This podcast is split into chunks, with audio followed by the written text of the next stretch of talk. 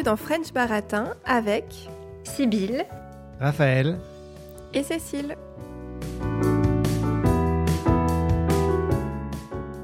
Cette semaine, c'est la rentrée scolaire et pour l'occasion, on va parler des enseignants français. Il faut savoir que depuis plusieurs années, l'éducation nationale a énormément de mal à recruter ses profs. Et oui, de moins en moins de personnes veulent faire ce métier. Il y a un an, j'ai lu un article qui expliquait ce phénomène, la crise de vocation des profs. Et ces mots m'ont vraiment mise en colère. Rappelons-le, une vocation, c'est quand on se sent fait pour un métier, comme s'il nous appelait. On parle aussi de métier passion. Et j'ai eu envie de consacrer un épisode à ce sujet, car il me touche particulièrement. J'ai toujours pensé que ma vocation était l'enseignement. Donc un jour, je suis devenue prof dans un collège-lycée. Mais après deux ans seulement, j'ai décidé d'arrêter. Est-ce que moi aussi, j'avais perdu la vocation? Je ne pense pas. Mon amour pour l'enseignement était resté intact, mais les conditions de travail étaient devenues tout simplement trop dures. Beaucoup demandent une revalorisation des salaires, donc de gagner plus. Et dans cet épisode, avec Raphaël et Sybille, nous allons nous demander si cela peut suffire à tout régler. Alors, vous êtes prêts, Raphaël et Sybille, pour tester vos connaissances sur la situation des enseignants en France? Oui. Oui. Super. Alors, première question, pour comprendre un petit peu l'étendue du problème, c'est combien de postes d'enseignants n'ont pas été pourvus l'année dernière? Donc à la rentrée 2022. Alors, moi, je n'ai pas vu le chiffre. Je peux essayer de faire une estimation. Je sais qu'en France, il y a presque 900 000 enseignants. Euh, donc peut-être que 20 000 postes n'ont pas été pourvus. Ouais, moi je suis parti du même euh, chiffre de 900 000 étudiants, euh, pff, 900 000 enseignants, et, euh, et je me suis dit plutôt 30 000, mais bon voilà, c'est dans ces eaux-là quoi. Eh ben, on commence, on va dire, euh, l'épisode sur une bonne note, puisqu'en fait, il y a beaucoup moins de postes qui ne sont pas pourvus, puisqu'en fait, euh, il y avait 24 000 places d'enseignants en 2022 à pourvoir, et 4 000 parmi ces 24 000 places n'ont pas été pourvues. Ah oui, c'est les nouveaux Oui. profs qui passent des concours Oui. ou qui qu'on essaye de recruter d'une manière ou d'une autre. Exactement, tout à fait. Donc, euh, donc c'est un sixième en fait des postes qui étaient disponibles qui n'ont pas été euh, pris, on va dire, par euh, les candidats, effectivement. Voilà. C'est plutôt, finalement, par rapport à- aux chiffres donnés, je trouve que c'est plutôt positif. Oui, mais un sixième, c'est beaucoup. Oui, un sixième des postes, effectivement, c'est beaucoup, tout à fait. Et on en parlera tout à l'heure, justement, des raisons qui poussent les candidats, justement, à ne pas euh, essayer de pourvoir ces, ces postes d'enseignants. Ok, parfait. Question numéro 2. Où se situe le salaire des enseignants français par rapport à leurs collègues de l'OCDE, donc l'Organisation de coopération et de développement économique? Est-ce que vous avez une idée? Euh, moi je dirais autour de la moyenne à peu près, avec euh, un salaire de base plus bas, mais avec tout ce qui est prime, etc., euh, en moyenne un petit peu plus élevé. Ok. Alors moi, j'avais vu euh, C'est ce que j'avais vu. plutôt que c'était en dessous, mais peut-être que ça ne prenait pas en compte les primes. Et euh, que c'était euh, 10% en dessous de la moyenne en début de carrière, mais jusqu'à 20% en dessous de la moyenne des salaires de l'OCDE au bout de 15 ans. Ouais, c'est exactement ça. Ouais, ouais. c'est ça. Mm. C'est 20% euh, au bout de 15 ans d'expérience euh, par rapport à leurs collègues de l'OCDE. Et euh, en début de carrière, en fait, on est, assez, on est juste au-dessus du SMIC. Donc c'est euh, quand même très bas. Donc le SMIC, c'est le salaire minimum en France. Et en fait, euh, on se rend compte, si on tient compte de la- de l'inflation, que euh, Mm. ça fait 20 ans que le salaire baisse chez les enseignants. Mm. Hmm. Voilà. Donc, euh, on est au-dessous euh, de ce qui se passe pour euh, nos collègues euh, de l'OCDE, donc en dehors de nos frontières françaises. Super. Donc, troisième question. Parmi les profs, quel pourcentage pense recevoir de la reconnaissance? Donc, quand je parle de reconnaissance, c'est au sens large, que ça soit de l'institution, des parents, du grand public, etc. Est-ce que vous avez une idée? Alors, je pense que c'est une question très compliquée parce que euh, on peut à la fois euh, ressentir de la reconnaissance d'une part de la société et pas d'une autre part. Mhm. Donc je ne sais pas très bien comment ça a été calculé, mais je dirais euh, complètement au hasard 20%. Alors moi j'avais j'ai regardé une émission d'Arte en préparation de l'épisode et moi j'ai vu le enfin entendu du coup le chiffre de 6% en France et de un quart dans l'ensemble de l'OCDE des profs qui se sentent valorisés en fait. Euh, C'est effectivement le chiffre de 6% et apparemment au niveau européen, on serait davantage euh, à 30% de reconnaissance. Donc les, les enseignants français se sentent bien moins reconnus, encore une fois, que leurs collègues européens. Donc c'est la différence est assez euh, importante. Et en fait, ce que seulement 5 enseignants sur 100 se sentent reconnus, c'est assez, euh, c'est très très très très bas. Et donc mmh. c'est là où on se dit que c'est inquiétant, sachant euh, euh, que par le passé, la profession, le métier d'enseignant était était comme un notable, donc une personne justement assez bien vue par par la société. maintenant, on va parler un petit peu de ce qui s'est passé au niveau politique. Donc depuis 1958, combien de ministres de l'éducation se sont succédés? Alors moi je suis parti de j'ai fait un peu une sorte d'estimation en fait. Euh, je me suis en fait on a eu euh, huit présidents de la République euh, depuis le début de la Ve République avec plusieurs gouvernements dans, dans, dans, chaque présidence quoi. Et du coup je me suis dit peut-être une quarantaine Ouais, bah moi j'ai je, je, fais le même calcul que Raphaël, euh, sauf que euh, j'étais un peu plus optimiste. Je me suis dit une trentaine, mais c'est vrai que c'est un des postes les plus difficiles à tenir. Mhm. Bah, on est entre les deux, on est à 33. 33 ah. ministres, donc en fait il y a 14 ministres qui sont restés moins d'un an mhm. et 13 ministres qui sont restés moins de deux ans. Et donc le reste forcément qui est, qui est resté un petit peu plus. Donc en fait c'est là où on voit la difficulté à mettre en place des mesures et une cohérence pédagogique sur du long terme, puisque si hmm. tous les ans ou deux ans ça change, bah forcément, euh, ça peut euh, faire un petit peu tourner la tête de nos chers enseignants qui doivent respecter euh, ce qui est prescrit. Donc, donc voilà. Et enfin, dernière question, à votre avis, quel pourcentage souffre de burn-out? Donc burn-out, c'est un mot anglais pour dire épuisement professionnel. Et donc là, on parle de charge de travail notamment. À votre avis, est-ce que vous avez Sachant que, je vous donne un indice, dans les autres professions, on est environ à 10% euh, de sentiments d'épuisement professionnel. J'ai pas trop d'idées. Alors je dirais 20%, le double. Ouais, quasiment. On à 17% des enseignants qui ressentent un, sentiment d'épuisement professionnel. Et ça me fait penser d'ailleurs, je me rappelle quand j'étais encore avec des jeunes enseignants, on nous avait demandé, euh, c'était notre, première année, on nous avait demandé quel est le sentiment euh, premier. On faisait un nuage de mots et on nous avait demandé quel est le sentiment premier qui vous vient en ce moment. Donc on était à la fin de l'année scolaire et euh, donc c'était avec euh, des enseignants écossais. Et le mot le plus gros qui ressortait, c'était overwhelmed, donc submergé. Et euh, je trouvais ça assez, assez inquiétant parce que la solution qu'on nous donnait, c'était des rendez-vous à tarif préférentiel chez le psy. et j'avais trouvé rien ça à voir d'ailleurs. En plus, et justement, c'était vraiment ce côté de pansement sur une jambe de bois que je trouvais mm. assez intéressant. Et, euh, et là, quand j'ai vu ces chiffres, quand j'ai préparé euh, l'épisode, je me suis dit, ça m'étonne pas si ce sont euh, les solutions euh, qu'ils proposent. Mm.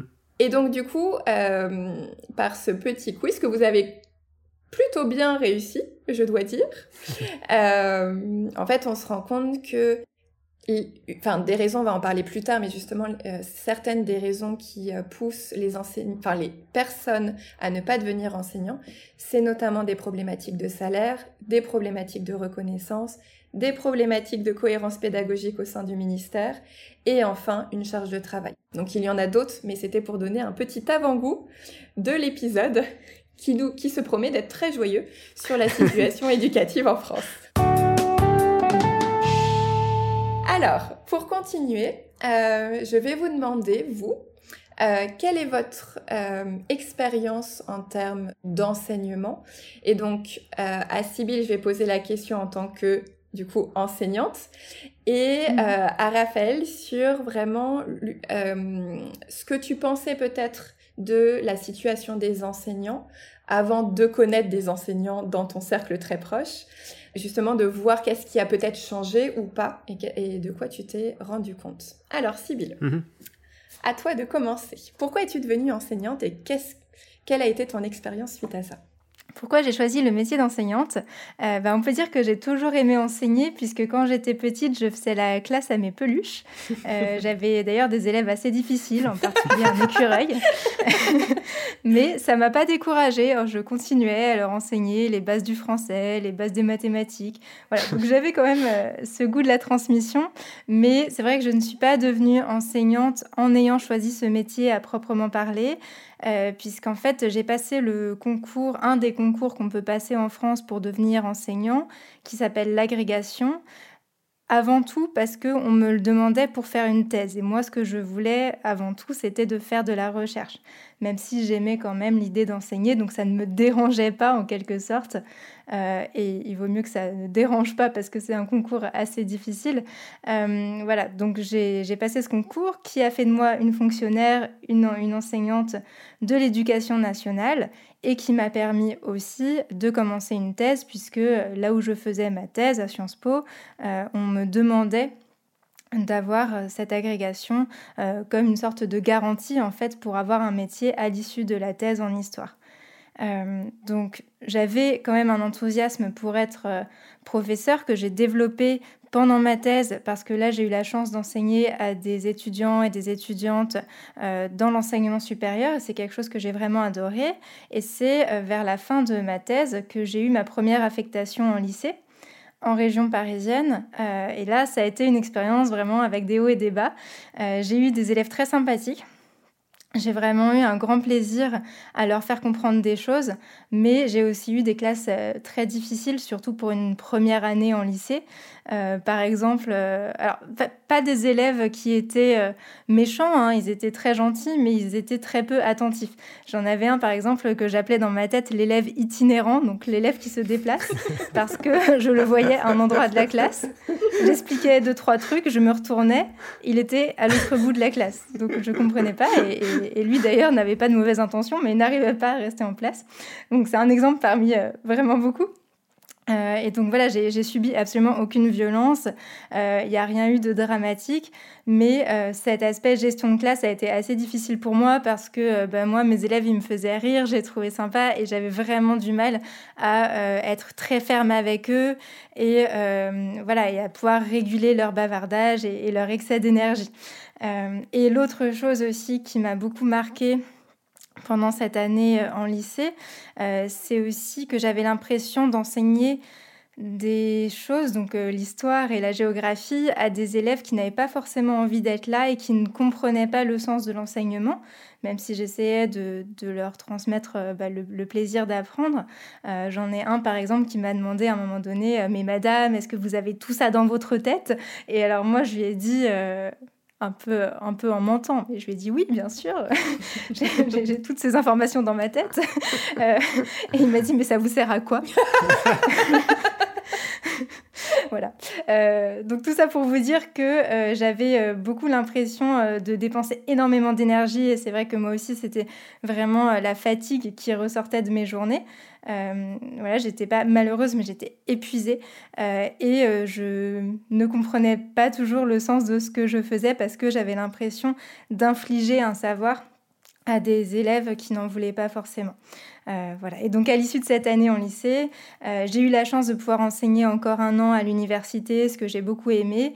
Et puis j'ai choisi de devenir chercheuse indépendante euh, et de continuer l'enseignement de manière ponctuelle dans le supérieur, mais pas de continuer une carrière au lycée ou au collège parce que ça ne me semblait pas du tout correspondre à, à mes envies et à ce que je voulais pour la suite.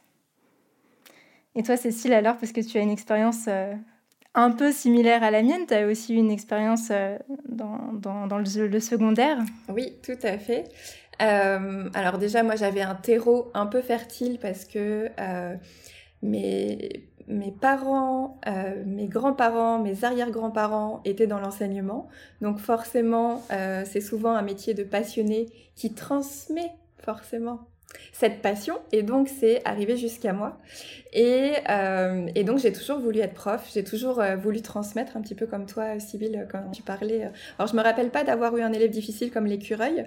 Mais par contre je me rappelle récupérer tous les bouquins de ma mère euh, en primaire pour essayer de faire mes leçons de maths pour mes élèves fictifs. Et, et c'est vrai que j'ai toujours aidé bah, les, mes copains de classe dès qu'il y avait des soucis. J'essayais de, de leur faire cours quand ils n'avaient pas compris eux-mêmes cours. Et, euh, et c'est plus tard, en fait, où j'ai découvert, quand j'étais en Angleterre pour Erasmus, euh, l'enseignement du français, puisque je me suis retrouvée assistante dans un lycée. Et j'ai adoré. Et donc, j'ai décidé un jour de devenir prof de français. Et du coup, c'est euh, bah, il y a quelques années que je suis devenue prof de français dans un collège-lycée en Écosse. Donc moi, je n'ai pas eu l'expérience comme Sibylle de l'éducation nationale française. Moi, j'ai eu l'expérience du coup au Royaume-Uni. Et, euh, et, on va voir qu'il y a des choses qui sont quand même euh, similaires. Et, et, moi, ce qui m'a marqué, alors déjà, c'est que pour euh, les collégiens que j'ai eus, c'est que euh, eux, ça commence en cinquième et en cinquième et quatrième, ils ne choisissent pas leur matière. Et, euh, et le français était clairement pas une matière qu'ils trouvaient utile puisqu'ils parlaient anglais et donc étaient capables de parler euh, en fait à tous les gens du monde qui parlaient eux-mêmes cette langue. Et, euh, et c'est seulement à partir de la troisième où ils choisissaient leur matière que j'avais des élèves passionnés. Et ça changeait toute l'expérience pour l'enseignant puisque j'avais littéralement des heures terribles avec les classes qui ne choisissaient pas la langue et des heures magnifiques euh, avec des enfants qui voulaient apprendre. Et c'était assez perturbant d'avoir vraiment euh, ces deux expériences complètement euh, antinomiques finalement, qui étaient très très différentes. Et moi, ce qui m'a vraiment marqué, c'est euh, la charge de travail, euh, puisque j'avais l'impression bah, je travaillais, je pense, à peu près 70 heures par semaine. Je faisais que ça. En, au Royaume-Uni, on travaille plus, on a plus d'heures euh, de cours qu'en France. Et, euh, et, du coup, ça demande forcément euh, du temps de préparation. Et comme les niveaux sont très différents, entre les élèves, ça demande ce qu'on appelle de la différenciation, donc de faire des cours qui sont adaptés à chaque niveau.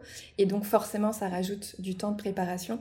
Je me rappelle que pour une classe, je crois que c'était une classe de quatrième, on avait un peu comme l'âge euh, que ces élèves avaient dans le domaine de la lecture. Donc on leur a attribué une sorte d'âge en fonction de leurs compétences. Et dans ma classe, j'avais des élèves qui avaient un âge de lecture de 5 ans et d'autres élèves qui avaient un âge de lecture de 17 ans. Et forcément, bah, quand on doit faire cours à euh, toute cette variété d'âge finalement, mmh. en termes de, de, maturité, de compétences dans les différentes euh, matières, c'est euh, c'est pas évident. Et, euh, et en plus, forcément, des préparations, il y avait tout ce qui était correction, tout ce qui était administratif, réunion, bulletin, formation, participation à la vie de l'école. Enfin, ça n'arrêtait pas. Et je voyais notamment mes colocs avec qui je vivais qui n'avaient pas du tout la même vie que moi, puisque elle, à 16 heures, c'était terminé. Et moi, je finissais souvent euh, à 23 heures à peu près. Et, euh, et sinon, ce qui a été vraiment dur, c'est euh, alors ce que tu disais aussi, euh, Sybille, sur euh, la gestion de la classe. Et par contre, j'avais des élèves très sympas, mais qui vivaient donc dans des situations assez difficiles. Et ça créait des, problèmes de discipline parfois assez graves. Et ça allait de l'insulte à la menace. Et où on se sent pas forcément en sécurité, même avec des enfants qui ne sont forcément pas très grands, euh, mais quand même, et où on avait notamment parfois la police qui euh, était obligée d'intervenir dans certains cas.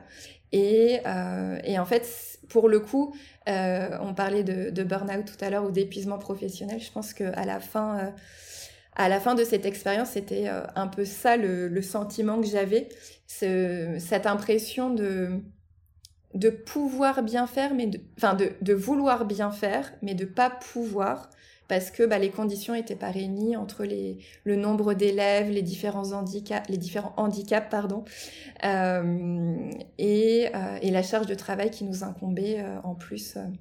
Donc voilà. Et, euh, et c'est suite à ça, on m'a proposé un poste justement d'éditrice dans le, dans le secteur scolaire.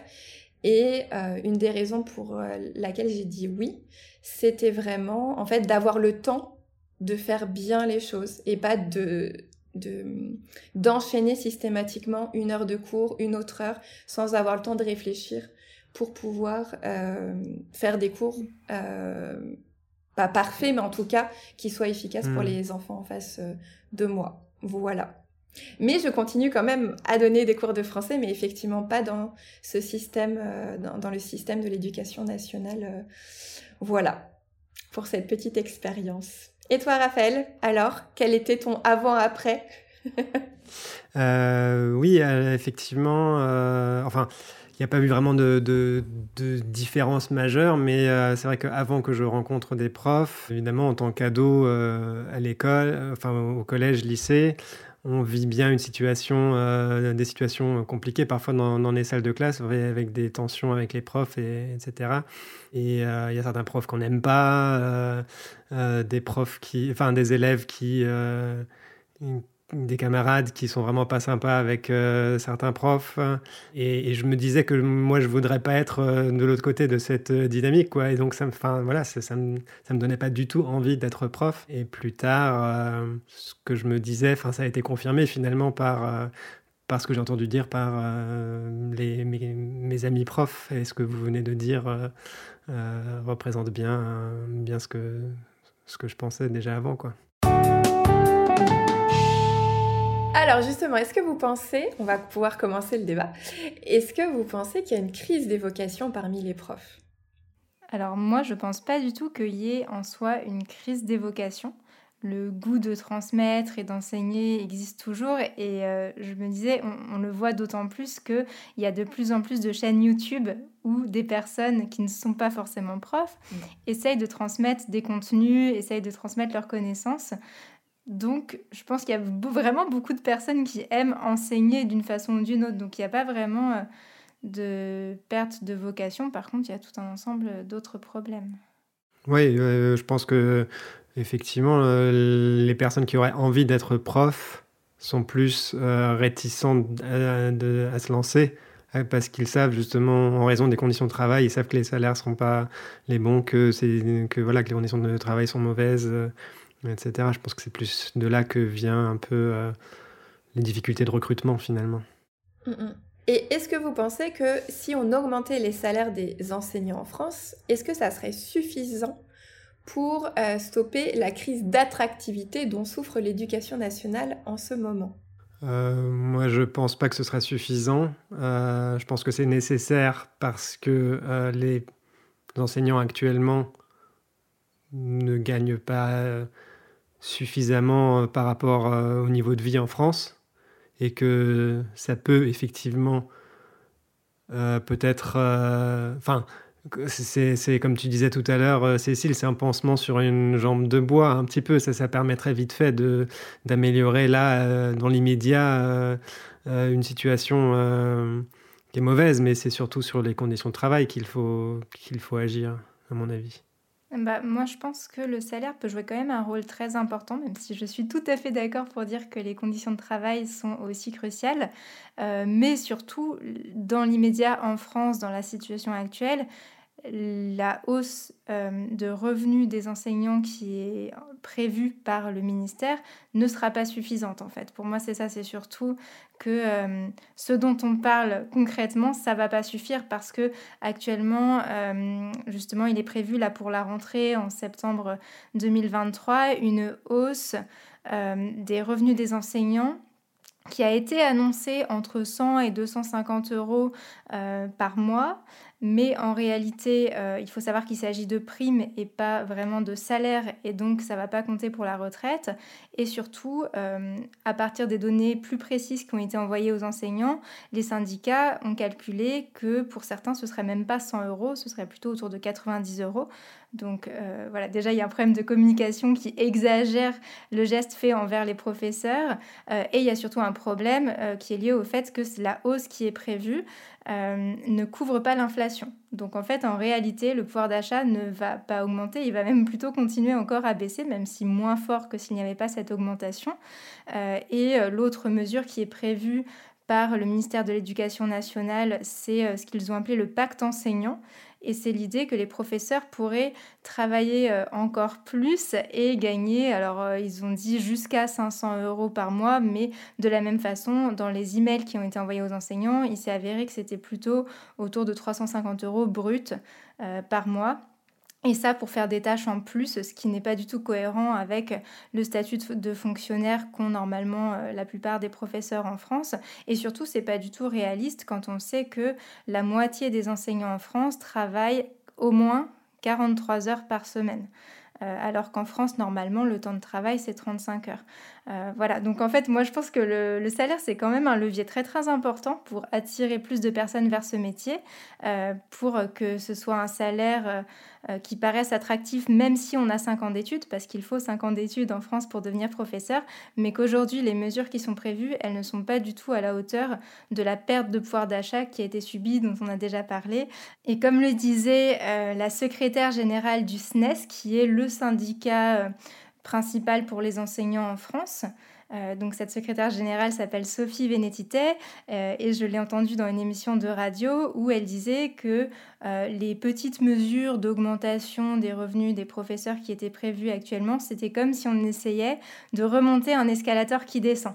Euh, donc vous voyez l'image, c'est euh, l'idée que le, pouvoir d'achat ne fait que baisser et on essaye très péniblement de remonter, mais euh, c'est absolument impossible de remonter un escalator qui descend. Donc non, je pense effectivement qu'aujourd'hui, les mesures qui sont prévues pour augmenter les revenus des professeurs ne suffiront pas à rendre de nouveau cette profession attractive. Mmh. Moi, moi, ce qui me perturbe un petit peu, c'est quand on dit justement travailler plus pour gagner plus alors qu'on voit que euh, les enseignants souffrent euh, dans, presque 20% des cas d'épuisement professionnel et que depuis du coup un certain nombre d'années, on a rajouté euh, du travail aux enseignants, notamment tout ce qui est travail administratif. Et, aussi en termes de formation, on a rajouté un temps de formation continue qui est certes louable, mais quand on vient de faire une journée où on a terminé les cours à 17h voire plus et qu'on doit, la journée n'est pas terminée, il faut faire des réunions, faire des formations et ensuite le soir, parce que bah il y a bien un temps où il faut préparer ses cours, euh, c'est euh, à quel moment on travaille plus et, euh, et qu'est-ce qu'on, enfin quel enseignant on veut devant ses élèves? Est-ce qu'on veut un enseignant épuisé? Et on sait très bien qu'en plus les la, la, gestion de classe, la gestion de la discipline n'est pas forcément évidente euh, en ce moment. Et, euh, et c'est ça. Alors je sais qu'il y a la réputation en France que les enseignants sont des feignants, qui, qui finissent tôt la journée, qui n'ont pas cours pour certains le mercredi, donc pour ceux qui sont à l'école primaire et maternelle, euh, qui sont toujours enfin voilà, qu'ils ont un métier entre guillemets facile parce qu'on ne considère que les euh, heures où ils sont devant les élèves. Et en fait, c'est un métier, alors en tout cas de par mon, ma, mon expérience à moi et de l'expérience que j'ai vue en voyant mes parents quand j'étais enfant, c'est qu'ils travaillent beaucoup parce que s'ils veulent proposer un cours de qualité, ils n'ont pas le choix que de euh, préparer. Et moi, de tous les métiers que j'ai fait, c'est vraiment celui euh, justement euh, qui était le plus fatigant. Et même s'il y avait plus de vacances, finalement, c'était comme euh, c'était comme un moment nécessaire pour dormir, reprendre de l'énergie et repartir. Alors que dans d'autres métiers en France, on a cinq semaines minimum de congés payés quand on est salarié. Et finalement, c'est bien plus que les 12 semaines qu'on peut avoir, je crois, quand on est prof, en termes de ressenti, j'entends. Hmm. Hmm. Oui, je suis tout à fait d'accord euh, qu'il y a un écart énorme entre la façon dont ceux qui ne connaissent pas de professeurs euh, voient le métier d'enseignant et la façon dont les professeurs voient leur propre métier.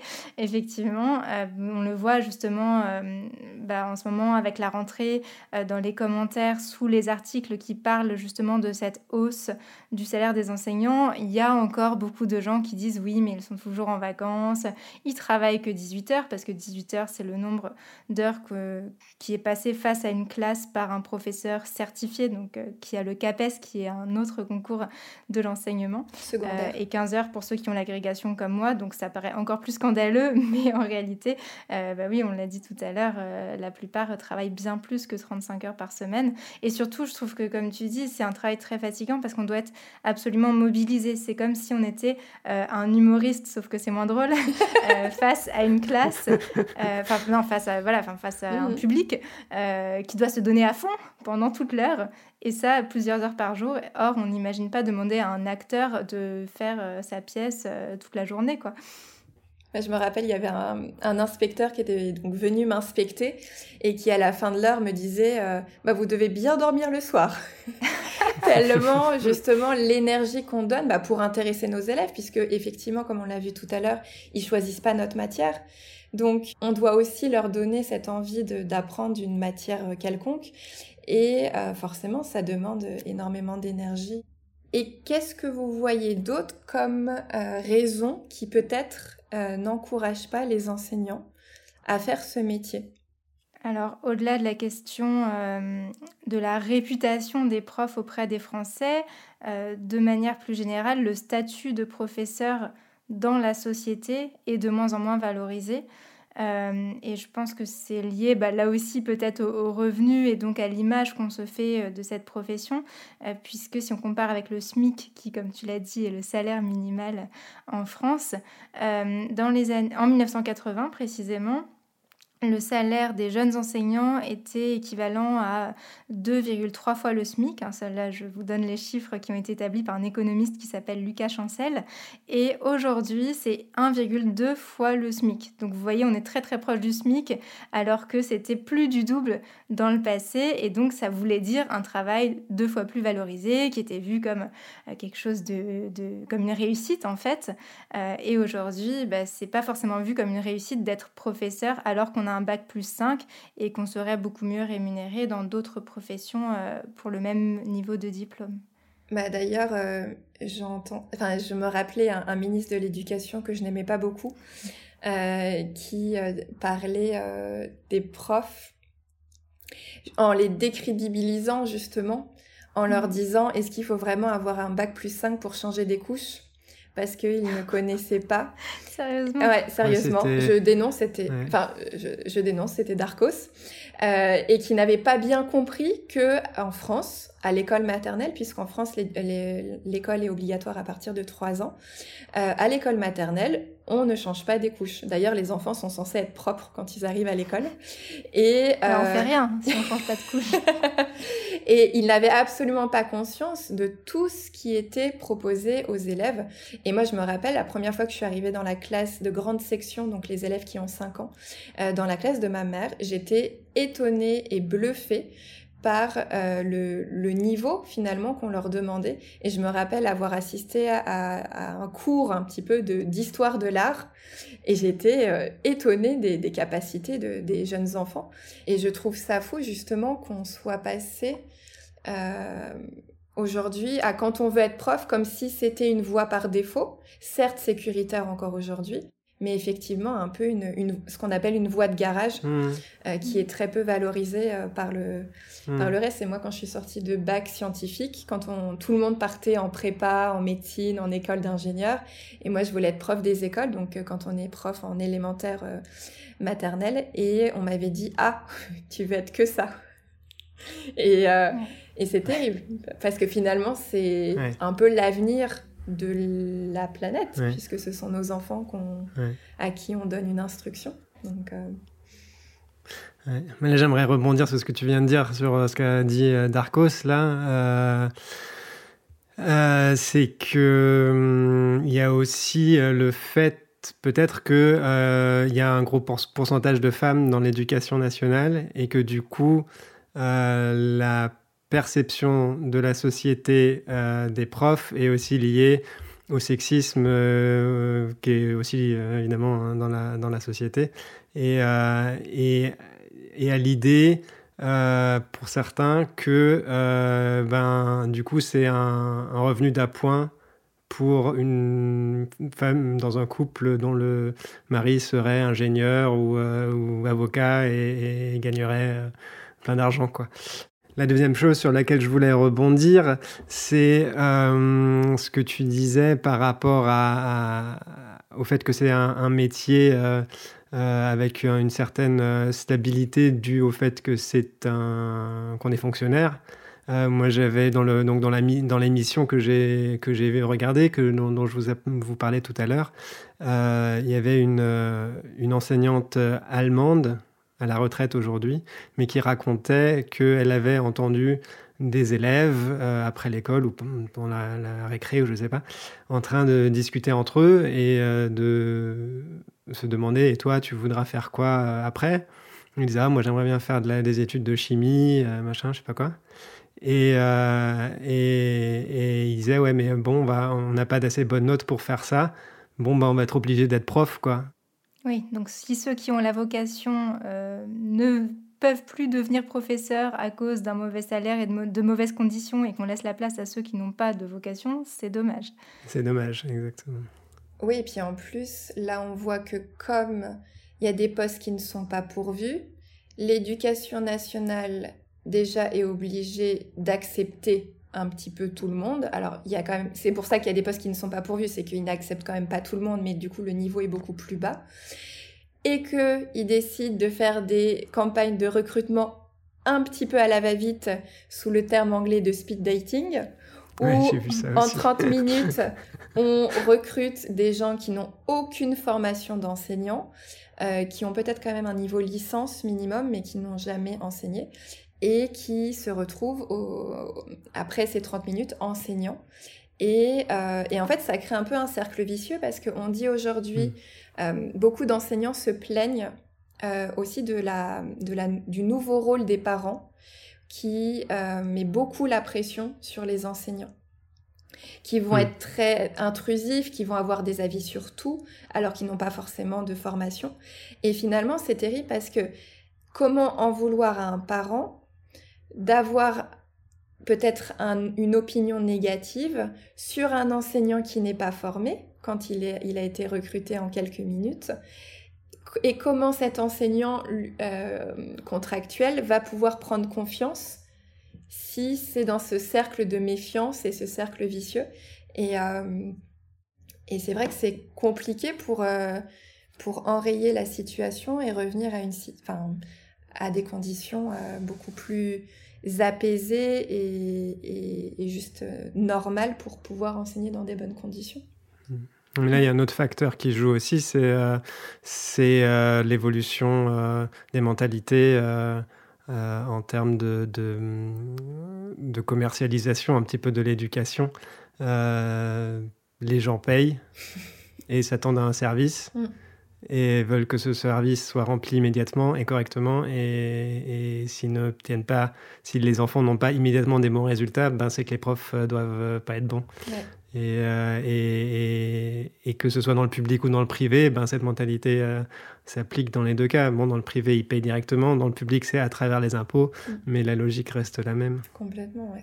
Mm. Et ce problème de manque de formation des enseignants contractuels qu'on recrute euh, pour boucher les trous en quelque mhm. sorte, en réalité, on le retrouve aussi avec les enseignants fonctionnaires parce qu'on a une bonne formation dans notre discipline, mais quand on passe par exemple l'agrégation, je parle de ce que je connais, euh, on doit être très bon en histoire, un petit peu bon en géographie aussi, puisqu'on a des épreuves de géographie, euh, mais pas forcément bon pour enseigner en fait. On a quelques épreuves orales, mais dans lesquelles on ne se comporte absolument pas comme si on était face à des élèves. On va plutôt utiliser des termes compliqués parce que euh, on cherche à montrer qu'on maîtrise bien la discipline face à un jury qui est composé d'universitaires qui ne connaissent pas non plus ce que c'est que d'enseigner dans un collège ou un lycée. Et on peut même échapper à toute formation. Par exemple, dans mon cas, euh, j'ai pu euh, valider donc le, stage. Hein, ce qu'on appelle le stage, c'est une première année d'enseignement à l'issue de laquelle on devient réellement fonctionnaire. J'y ai échappé parce que, enfin, je l'ai validé parce que j'avais enseigné euh, dans le supérieur pendant un nombre d'heures suffisant. Et donc ça a été validé sans même que j'ai été face à une classe. Et mes amis qui, eux, étaient partis tout de suite euh, au lycée ou au collège, euh, ont eu quelques petits cours dans le cadre de ce qu'on appelait l'IUFM, qu'on appelle maintenant l'INSPE, donc c'est Institut national supérieur du professorat et de l'éducation. Euh, et c'est euh, donc un institut de formation qui euh, donnait des cours, mais eux, ils n'ont pas trouvé ça utile du tout. On leur donnait des conseils comme ne rendez surtout pas les copies le vendredi parce que les élèves pourraient se suicider le week-end si ils ont une mauvaise note. Voilà, donc on n'a pas plutôt enseigné aux professeurs à comment faire en sorte que leurs élèves, je ne sais pas, n'aient pas envie de se suicider tout, court. Et donc euh, oui, il y a vraiment un problème au niveau de la formation pédagogique en France. Et ça, c'est peut-être plus une spécificité française. Je ne sais pas comment c'est dans les autres pays. Toi, Cécile, tu avais eu des cours sur la pédagogie en Écosse? Euh, oui, nous on avait eu des cours sur la pédagogie parce que, alors nous déjà c'était un peu particulier. Déjà en, en Écosse c'était pas un concours et on était les professeurs de primaire et les professeurs du secondaire, on était ensemble. On avait juste parfois des matières spécifiques à notre à notre euh, matière, euh, mais on était plutôt bien accompagné. Après, une autre spécificité, c'est qu'on avait toujours quelqu'un dans notre classe euh, au début quand on enseignait. Euh, par contre, euh, ça a quand même deux effets entre guillemets un peu pervers. C'est que d'une, ce ne sont pas nos classes. Donc on n'est pas vu comme un enseignant à part entière au début. Donc c'est pas forcément facile pour faire ses armes. Euh, et la deuxième chose, c'est qu'on a des avis contradictoires des professeurs qui nous, euh, qui nous mentorent. Et ça, c'est très compliqué, euh, justement, d'avoir ces avis divergents qui vont nous dire non, il faudrait faire comme ça, et quelqu'un d'autre qui dit non, tu devrais faire l'inverse. Et du coup, on ne sait plus trop, forcément, dans quelle direction aller. Oui, effectivement, on ne nous rend pas du tout la vie facile hein, euh, en nous fournissant un cadre d'enseignement qui est vraiment pas euh, le plus adapté. Euh, il y a la question par exemple du nombre d'élèves par classe. Moi, sais vraiment quelque chose euh, qui m'a semblé central dans mon expérience d'enseignement, euh, c'est que j'avais donc euh, des classes autour d'une trentaine d'élèves. Hein. c'est tout à fait classique pour un lycée. J'ai vu que la moyenne c'est 30,2 élèves au lycée et 25,6 élèves par classe au collège. Et en fait, c'est très très difficile de faire cours à autant d'élèves en même temps. Alors que quand on les a en, en demi-groupe, ce qu'on appelle un demi-groupe, c'est donc la moitié de la classe, c'est vraiment plus confortable, c'est beaucoup plus facile d'enseigner de cette manière-là euh, aux, élèves, en fait, parce qu'on va pouvoir faire attention aux besoins de chacun et on va pouvoir euh, aussi euh, avancer plus vite grâce à ça. Sur la question des conditions d'enseignement aussi, je pense qu'il y a un rôle important des inégalités, parce qu'en France, en fait, on a de plus en plus d'établissements où tous les enfants, ou quasiment tous les enfants, tous les élèves viennent de familles défavorisées et c'est quelque chose qui s'accentue. On va plutôt vers euh, moins de mixité sociale dans les établissements. Et ça, c'est aussi quelque chose euh, bah, qui peut euh, nuire à l'apprentissage parce que bah, si dans une classe, tous les enfants ont des familles qui ne peuvent pas les aider, ils vont pas non plus pouvoir s'aider entre eux au cas où un professeur soit absent ou un devoir soit difficile. Et du point de vue des futurs enseignants, les difficultés rencontrées dans ces établissements plus défavorisés, c'est aussi quelque chose qui rebute, qui peut euh, euh, ne pas donner envie d'enseigner parce qu'on a peur d'être envoyé dans un établissement particulièrement difficile. Euh, voilà, et ça, je me demande si c'est pas une particularité française. toi, Raphaël, qui a vu des documentaires sur l'éducation dans les autres pays, est-ce qu'il y a des choses qui t'ont marqué, qui étaient peut-être différentes ou pareilles que ce qu'on a en France? Au niveau européen, il y a quand même beaucoup euh, de similarités sur beaucoup de, sujets. Effectivement, dans beaucoup de pays, il y a des difficultés de recrutement, euh, il y a des problèmes de salaire. ce dont tu parles avec les, disparités sociales, et dans, dans l'un des documentaires que j'ai vu, il parlait du Portugal et c'est vrai que là-bas aussi, euh, il y a des zones euh, avec des situations sociales très différentes. Et euh, il y avait notamment une, une enseignante de, de chimie qui était interviewée dans, dans, dans, ce documentaire, qui disait qu'il il y avait vraiment une, une, une, division un petit peu de la société, avec d'un côté des écoles avec des situations sociales complexes et de l'autre des écoles avec des élèves arrogants qui pensent que les enseignants mmh. sont leurs employés et qu'on a un peu une disparition au milieu de la classe sociale, euh, enfin de la, des classes moyennes, pardon, euh, qui euh, du coup... qui aurait un rapport normal à l'école. rapport normal à l'école, exactement. et... Et il y a un chiffre aussi dans, dans, le documentaire que je regardais qui m'a marqué, c'était qu'il il disait qu'en 2030, il manquera 68 000 profs en France et en Allemagne. Et voilà, donc. Euh, donc il y a du boulot. Il y a du boulot et, on, peut, on peut vraiment se demander ce qui, ce qui devrait être fait pour éviter cette euh, situation. Ça me semble être une parfaite transition avec notre conclusion. Est-ce que vous avez des, des rêves, des, des, mesures à mettre en place pour que euh, les personnes qui aiment transmettre aient envie de redevenir enseignants en France? Bah, moi, j'ai euh, plein de rêves. je pense qu'il faudrait un changement profond, comme on l'a dit, au niveau des méthodes, de la mixité sociale, mais aussi des salaires. Et euh, que ce soit les salaires ou tout le reste, ça demande beaucoup d'argent. Et ce qui m'a vraiment frappé euh, dans ce que j'ai pu lire et entendre en préparant ce podcast, c'est qu'en fait, ça n'a vraiment pas de sens de ne pas investir dans l'éducation, puisqu'il y a des études comme celle de Yann Algan et Thomas Ernoux qui ont montré que euh, investir dans l'éducation sur le long terme et même sur le moyen terme, c'était très très très bénéfique pour la croissance, la croissance économique, hein, tout simplement, euh, parce que bah, ça permet euh, d'avoir une population qui est plus productive, avec une meilleure capacité d'adaptation aux nouvelles technologies, mais aussi la capacité de travailler en groupe Or, aujourd'hui, notre économie, elle fonctionne de moins en moins de manière verticale. Il faut savoir plus travailler en groupe. et une économiste qui s'appelle Élise Huillery arrivait même à la conclusion, euh, d'après euh, des travaux d'économistes très récents, que aujourd'hui ça ne coûte rien, ça coûte zéro sur le long terme d'investir dans l'éducation. Tout va être euh, rendu en quelque sorte plus tard par la croissance économique. Et donc je trouve ça incroyable que dans ces conditions, avec ces travaux qui montrent que ça ne coûte rien d'investir dans l'éducation, on ne le fasse pas. Et d'ailleurs, ça me fait penser à la phrase quand on ouvre une école, on ferme une prison. Hmm. Que je trouve euh, très joli justement de voir euh, ce que tu disais, Sybille, de, l'investissement qu'on donne à l'école. C'est euh, on, reçoit tout de suite finalement les bénéfices.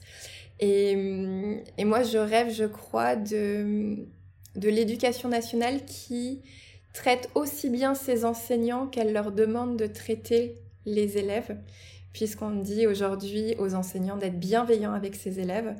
Et euh, j'aimerais qu'elle fasse exactement la même chose avec ses enseignants, parce que c'est un métier qui est pas facile et pour autant qui est passionnant. Et, euh, et je pense que effectivement, euh, les rémunérer, certes, c'est quelque chose de nécessaire, mais qui ne s'arrête pas juste à ce qu'ils gagnent à la fin du mois, mais juste d'être capable de faire leur métier dans de bonnes conditions pour euh, donner le meilleur aux futurs citoyens de notre planète.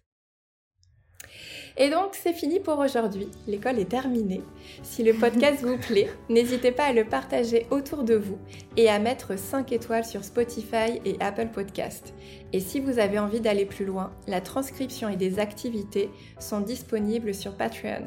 Un grand merci pour votre soutien et à bientôt dans French Baratin. À bientôt. À bientôt.